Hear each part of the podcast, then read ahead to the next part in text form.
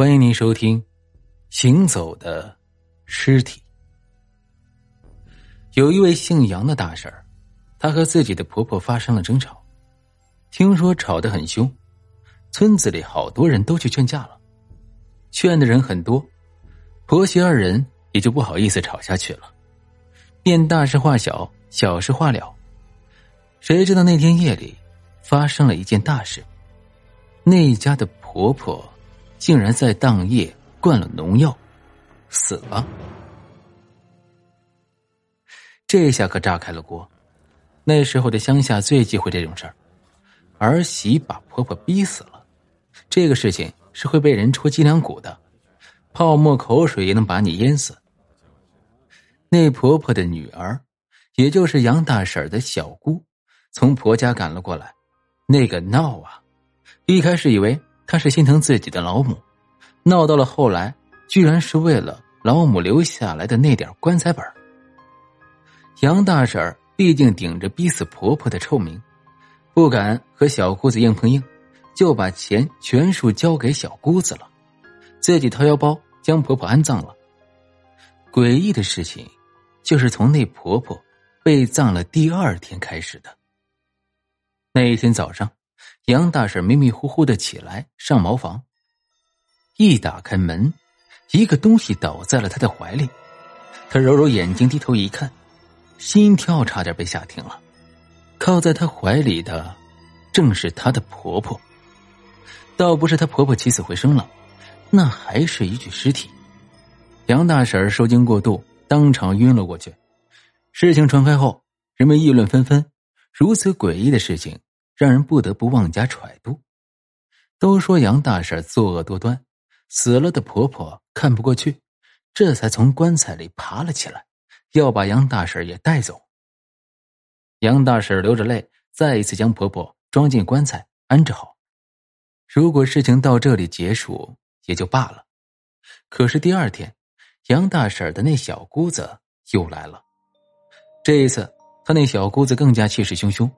说杨大婶意图加害他，一番拉扯争吵下来，大家这才知道，原来昨晚那婆婆的尸体也去了小姑子家。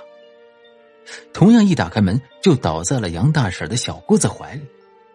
小姑子怀疑杨大婶对自己怀恨在心，才在夜晚将婆婆的尸体搬到了自己家，放在了自己的门上。众人都劝小姑子不要动怒，好好说。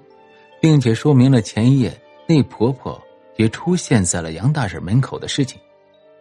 那小姑子却不依不饶，说杨大婶逼死了自己的婆婆，婆婆来找杨大婶是正常的，可自己一向孝顺，除非有人故意害自己。最后逼得杨大婶没办法，就说干脆请个大神看看，让大神请了婆婆的鬼魂出来问个清楚。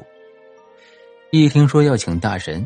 小姑子的气势顿时下去了，再也不吵闹了，似乎还有点不情不愿，甚至说：“算了算了。”最后还是请了大神来。大神看了一番，多话没说，只让他们在什么时间对着什么方位烧纸钱，得说些什么话，然后就走了。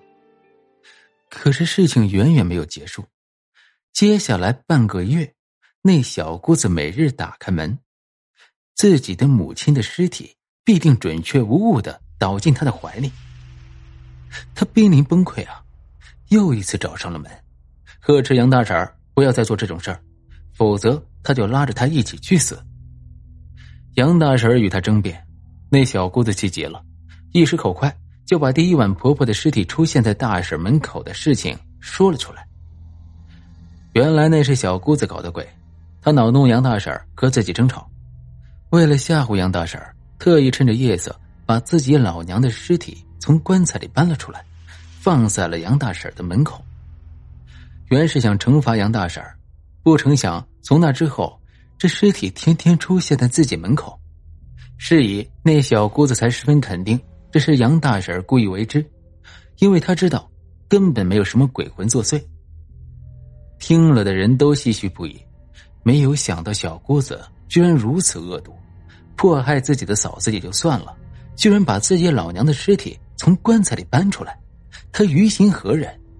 杨大婶也吓坏了，她根本没有做那事儿啊！这婆婆的尸体怎么会天天出现在小姑子门口？想来想去，她还是去找了那大神。这回大神终于吐露真言：原来那天大神已经和婆婆进行了交谈，知道婆婆是故意惩罚自己的女儿，并且不许大神插手这事儿。这大神呢，才装着糊涂了事儿，趁早离开了。后来事情说开了，大家才知道，一开始婆婆的确是因为和杨大婶吵架才气的自杀，只是她死后才明白是自己不对，也就没有怪罪杨大婶。可她那点棺材本是留着给自己老伴养老用的，却被自己的女儿趁机给要走了，他咽不下这口气。不过到底是自己的女儿，也就算了。谁知道他那女儿心肠这般狠毒，竟将自己的尸体从棺材里搬了出来，他这才气不过，天天去女儿家门口。事情明了后，那小姑子把拿走的钱还了回来，将老娘重新安葬了。自那之后，倒没有人再看见那婆婆的尸体了。本集播讲完毕，感谢您的收听，关注订阅，下一集更精彩。